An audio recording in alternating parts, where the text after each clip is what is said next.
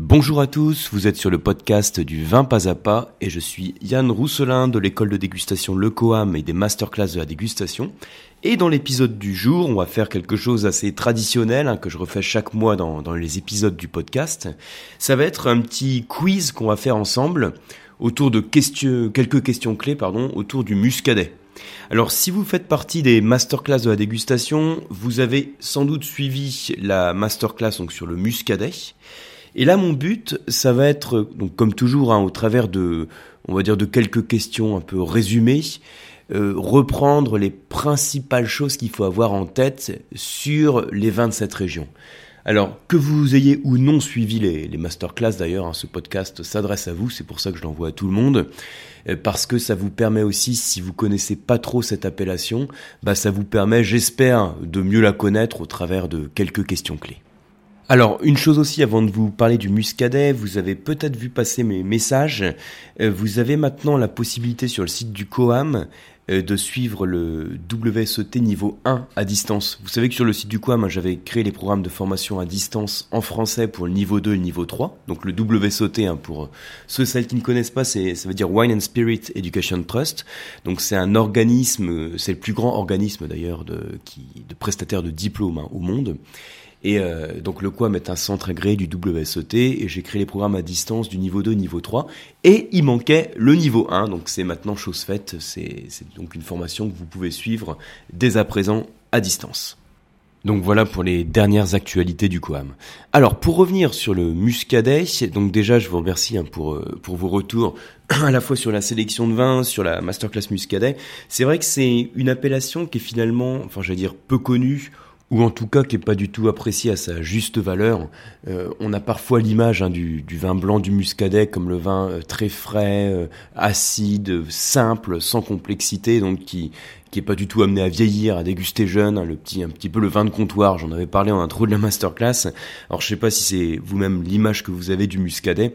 Je sais qu'au travers de la sélection que vous avez pu déguster, je pense que je vous ai quand même fait fait changer d'avis, puisque on peut aussi avoir des vins extrêmement complexes dans cette région euh, de très beaux terroirs et des expressions du cépage qui ont vraiment rien à envier à certains chardonnays de Bourgogne. Hein. Alors, pour vous donner, on va voir tout de suite les questions hein, pour euh, réviser tout ça. Alors, je vous avais listé euh, quelques questions. Je vous rappelle hein, que ces questions, en fait, je les, je fais la liste de ces questions au moment d'enregistrer la masterclass. Et c'est des questions que je redécouvre ensuite un petit peu avec vous quand, quand je fais ce podcast. Et comme toujours, c'est des, c'est des questions assez génériques donc voilà, le but, euh, ce que je dis, si vous avez suivi la masterclass ou vous connaissez un peu le muscadet, bah, n'hésitez pas à mettre sur pause en fait entre chaque question pour essayer de réfléchir un peu à ce que vous, vous pourriez répondre pour voir si vous connaissez ce vignoble ou pas. Alors, la première question, caractériser en quelques mots la topographie du vignoble du muscadet. Alors voilà, une question hyper générique. Hein. Alors je pense que la, réponse que, j'attendais euh, quand j'avais écrit la question, je vais vous y répondre tout de suite, hein, du coup, c'est euh, donc surtout faire référence à euh, ce vignoble qui est constitué de, petites collines vallonnées, on va dire, de coteaux avec des pentes douces. En gros, en gros on a une altitude entre 10 et 90 mètres, hein, on n'est même pas à 100 mètres d'altitude. Donc voilà, ce sont vraiment des, des, pentes qui sont plutôt douces. Alors, il y a autre chose aussi qu'on peut signaler quand on parle de un petit peu de, paysage viticole hein, dans le Muscadet, au-delà des, petits coteaux. C'est aussi euh, parler de l'eau qui est omniprésente. Alors déjà, on a un vignoble qui est océanique. Alors, je vais pas repréciser si vous êtes euh, grand débutant, que vous découvrez un peu le muscadet, j'ai pas du tout situé l'appellation du coup. Euh, on est situé donc dans la région de Nantes.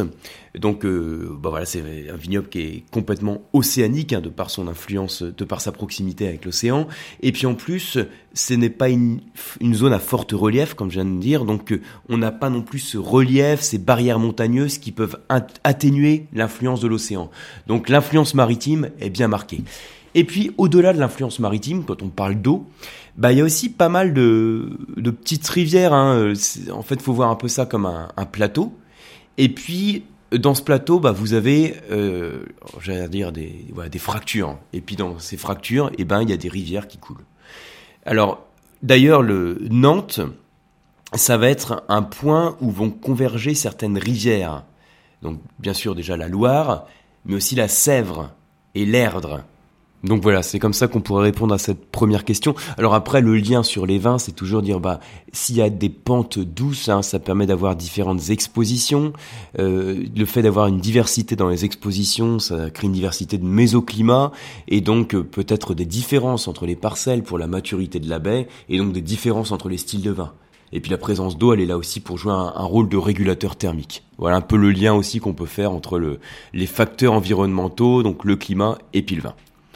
Alors ensuite, la deuxième question. D'un point de vue géologique, quel type de sol trouve-t-on dans le muscadet? Ah oui, là j'étais à fond sur le sur la partie topographie terroir. Hein. J'ai pas vraiment mis de questions sur le climat, donc là je viens d'en parler, mais voilà, j'étais à fond sur, la géologie et terroir. Alors qu'est-ce qu'on peut dire là-dessus? En quelques mots, sur un petit podcast en quelques minutes, et pour pas vous embrouiller si vous découvrez un peu la notion de, de géologie, de terroir, de sol, de sous-sol. Eh bien, en gros, quand on regarde la localisation du vignoble du Muscadet, on voit qu'on est situé au, sud, enfin au sud-sud-est hein, de ce qu'on appelle le massif armoricain.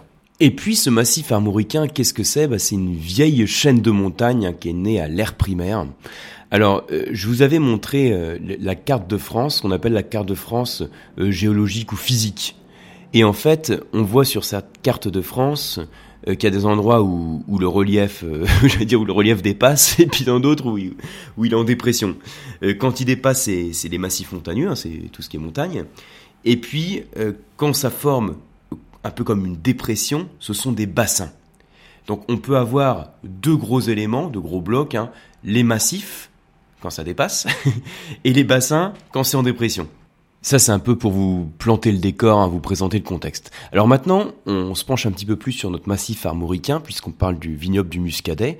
J'ai dit c'est un vieux massif parce qu'il est né à l'ère primaire euh, lors de ce qu'on appelle donc une orogénèse. Orogénèse, c'est quand vous avez deux plaques tectoniques qui se rencontrent, donc elles, elles rentrent en fait l'une dans l'autre, et puis il va y avoir la création d'une montagne. Ça forme une chaîne, hein, ça, avec la, avec la pression qu'il y a entre les deux. Et puis, du coup, ça libère du magma qui va cristalliser. Et en cristallisant, donc le magma, par définition, il va créer des roches magmatiques. Facile, hein Donc ça, cristallise, ça fait des roches magmatiques. Et puis quand ce magma il cristallise en profondeur, ce qui est le cas, il va créer ce qu'on appelle des roches plutoniques. Et par exemple, donc les plus connus, ça va être le granit ou le gabbro. Et puis ensuite, donc au-delà de ces roches magmatiques, hein, qui sont qui en fait qui naissent directement de, de la phase d'orogénèse, hein, il va y avoir aussi des pressions euh, qui vont être euh, appliquées donc lors des mouvements tectoniques, qui vont faire que la structure des roches va être va évoluer. Et c'est ce qu'on appelle la création des roches métamorphiques. Alors là, sur un podcast comme ça, bon, si vous êtes complètement débutant, voilà, le, le but c'est pas du tout de vous paumer, donc c'est plutôt de vous donner des repères. Donc euh, quand on parle de création de terroir, on parle, on parle des roches, on parle de l'influence des roches sur les types de vins, et puis on parle de différents types de roches, et en fait vous avez des grands types de roches qui permettent ensuite de, classer les, les différents sols que l'on va retrouver. Alors en gros, dans, cette, dans ce massif armoricain, ça veut dire que je vais à la fois avoir des roches plutoniques, donc euh, ce qui, est, ce qui vient du magma en fait, hein, le granit par exemple, et puis des roches métamorphiques. Et moi, j'avais beaucoup insisté sur la masterclass Muscadet, sur les principales unités de sol, donc le, socle hein, que vous avez en fait dans le Muscadet, qui va être constitué donc d'une partie euh, plus, de roches plutoniques, donc les granites et les gabbros, et puis une partie de roches métamorphiques, donc qui est faite par cette pression hein, qui est faite euh, sur, sur des roches plutoniques ou sédimentaires, qui va créer euh, des gneiss ou des schistes. Hein, les schistes, c'est cette roche qui fait comme des, des petits feuillets. Voilà, donc là c'est vraiment en quelques secondes hein, les grands repères à avoir euh, en tête. Alors si vous écoutez ce podcast de, dans votre voiture, vous êtes concentré sur la route, que vous êtes euh, grand débutant dans le vin, que les terroirs ça vous parle pas trop, je vous ai peut-être complètement paumé. donc retenez plutôt hein, voilà ces repères, euh, des granites, des, des gabbros, des schistes, des gneiss, et toute cette diversité de sols, parce que c'est ça en fait le truc à avoir en tête, c'est que vous avez une diversité de sols, et puis vous avez un seul cépage. Alors je vois que c'est la question d'après, donc je vais pas parler tout de suite du cépage, mais euh, et le fait d'avoir un seul cépage et une, diversité, de sols, pardon, ça veut dire qu'on va pouvoir avoir des expressions différentes dans les vins. Hein, l'exemple type euh, hyper connu de un grand cépage dans plein de terroirs différents, c'est la Bourgogne. Hein. La Bourgogne, c'est la, région des monocépages, donc en blanc le chardonnay, en rouge le pinot noir. Et ce qui caractérise euh, un chardonnay de Bourgogne, un pinot noir de Bourgogne, c'est pas juste un mot-clé, puisqu'il n'y a pas juste une caractéristique de ce vin, il y a mille caractéristiques en fonction des types de climat, de terroir. Et ce que j'ai voulu montrer aussi dans cette masterclass, et l'idée que j'essaye de vous transmettre aussi dans ce podcast en quelques minutes, c'est qu'on a aussi une diversité de sols, une diversité de climat hein, par rapport aussi à la topographie, qui fait qu'on va avoir des expressions différentes de notre vin, et donc des muscadets qui vont être différents en style. Alors, la troisième question, c'est quel est le cépage du muscadet? Le cépage du muscadet, donc quand on a un vin qui s'appelle muscadet, hein, que c'est appellation muscadet contrôlé sur l'étiquette, il y a un seul cépage qui est autorisé, donc le cépage blanc qui s'appelle le melon de Bourgogne. Au passage, le melon de Bourgogne, on peut l'appeler aussi le cépage muscadet parce qu'on fait le lien entre le, euh, nom de l'appellation et le nom du cépage. Non correct, on va dire, c'est le melon de Bourgogne. Alors, c'est pas dans la question, mais qu'est-ce qu'il caractérise? Vous savez peut-être ses caractéristiques de, base. Euh, le melon de Bourgogne, c'est un cépage qui se caractérise par sa fraîcheur, donc son acidité, et puis des arômes aussi qui vont être sur ces arômes de fraîcheur, donc toutes ces notes d'agrumes, à la base hein, de pamplemousse, de citron, de, pommes vertes, hein, toutes ces notes florales également. Ça, c'est pour les, caractéristiques variétales, donc qui sont nées à la variété, enfin qui sont liées à la variété, qui sont liées au cépage. Ça, ça m'amène à la question 4. Quel est le principal facteur en vinification qui apporte de la complexité au melon de Bourgogne?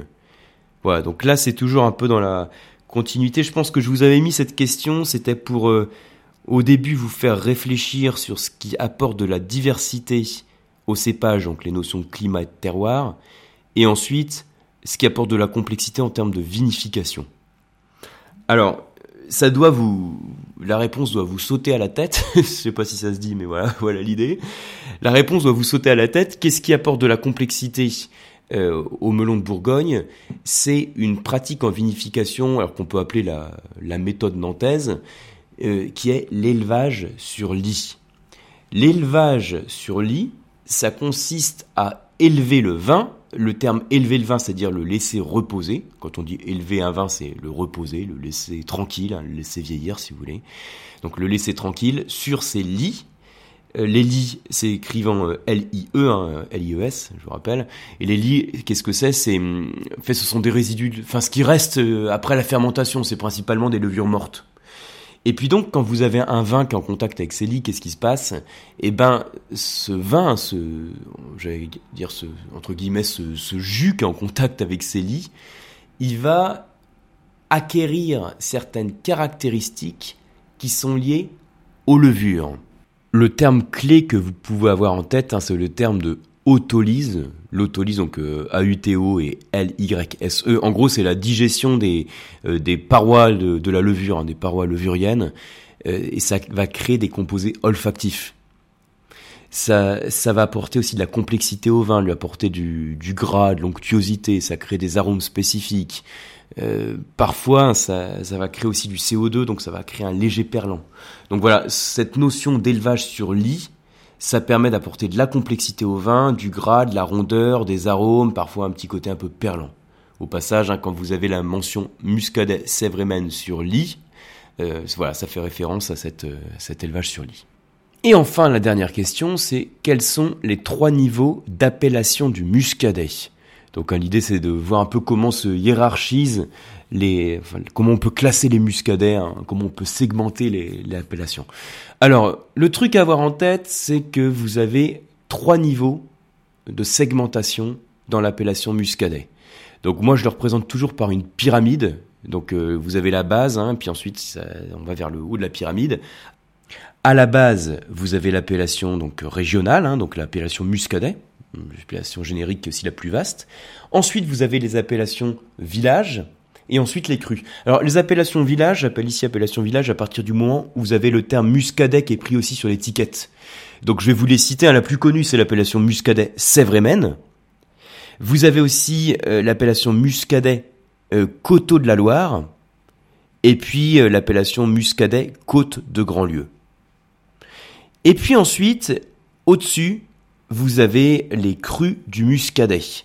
Donc j'avais longuement parlé dans la masterclass des crus du muscadet. Puis d'ailleurs c'était un des trucs sur lesquels je voulais bien insister, c'était de vous, vous, présenter, bah, vous parler de l'existence de ces crus, leurs caractéristiques, etc. Donc voilà, je vais pas vous refaire un topo sur tous les crus, mais en gros c'est, euh, je vous cite quelques-uns parmi les, les plus connus Gorge, Clisson, Le Palais. On avait dégusté aussi Château de Thébault hein, dans, dans la masterclass. Et là, l'idée des crus, c'est que ce sont des, des zones définies au sein du vignoble du Muscadet, hein, dans la zone de sèvres euh, qui ont des caractéristiques différentes en termes de climat, enfin plutôt de mésoclimat, et puis de terroir, hein, de type de sol, qui vont faire qu'on va avoir des profils de vin différents. Et puis, alors je sais pas si vous vous souvenez, je vous avais dit, pour faire simple, hein, euh, alors je vous avais mis les informations un peu de l'interprofession sur, sur chacun des crus, mais l'idée c'est de se dire, le cru, ce qu'il distingue de l'appellation régionale, c'est qu'il a plus de complexité. Et puis je vous avais fait un petit graphe avec les profils gustatifs type d'une appellation régionale. Donc en gros, le, muscadet régional, c'est un, vin euh, euh, voilà assez simple. Hein. c'est lui qui va être le muscadet assez simple, d'un corps plutôt léger, qui va être vraiment sur la fraîcheur, avec une belle acidité. Et au contraire, le cru du muscadet, il va avoir un corps moyen, donc on passe d'un corps léger à un corps moyen, si vous voulez, il va être un peu plus corsé. Et puis, au lieu d'être un vin simple sur les fruits frais, il va avoir un nez qui va être plus complexe, euh, plus avec des arômes de fruits mûrs. Et puis, il va être moins frais dans le sens où l'acidité va être moins vive, moins marquée. L'acidité va être un petit peu plus modérée. Et puis, on aura plus d'onctuosité aussi. Voilà un petit peu tout ce qui va distinguer les, les deux types de vins. Voilà donc en quelques minutes, alors là finalement c'est à peu près en, 16 minutes, voilà un petit, un petit topo sur les, les, grandes lignes à avoir en tête autour du muscadet, hein, sur ce qu'on avait vu sur la masterclass. Euh, j'espère que si vous ne connaissez pas cette appellation, hein, si vous la découvrez, bah, que au travers de ce podcast, ça vous donne envie d'en savoir plus, que ça vous donne aussi quelques informations sur le muscadet. Alors au passage, hein, c'est une masterclass que j'avais appelée euh, muscadet entre complexité et élégance parce que je voulais vraiment insister sur euh, ce potentiel, euh, sur la qualité des vins qu'on peut avoir dans cette région, qui sont malheureusement pas assez connus. Voilà, j'espère vous avoir appris des choses. N'hésitez pas aussi à me laisser un, commentaire sur le podcast, hein, si c'est pas déjà fait sur iTunes. C'est aussi ce qui permet de, bien référencer le podcast et de le faire connaître à un plus grand nombre. Merci beaucoup pour votre attention. J'espère vous retrouver bah, sur un prochain podcast ou bien sur une formation du QAM ou sur les masterclass. À très bientôt.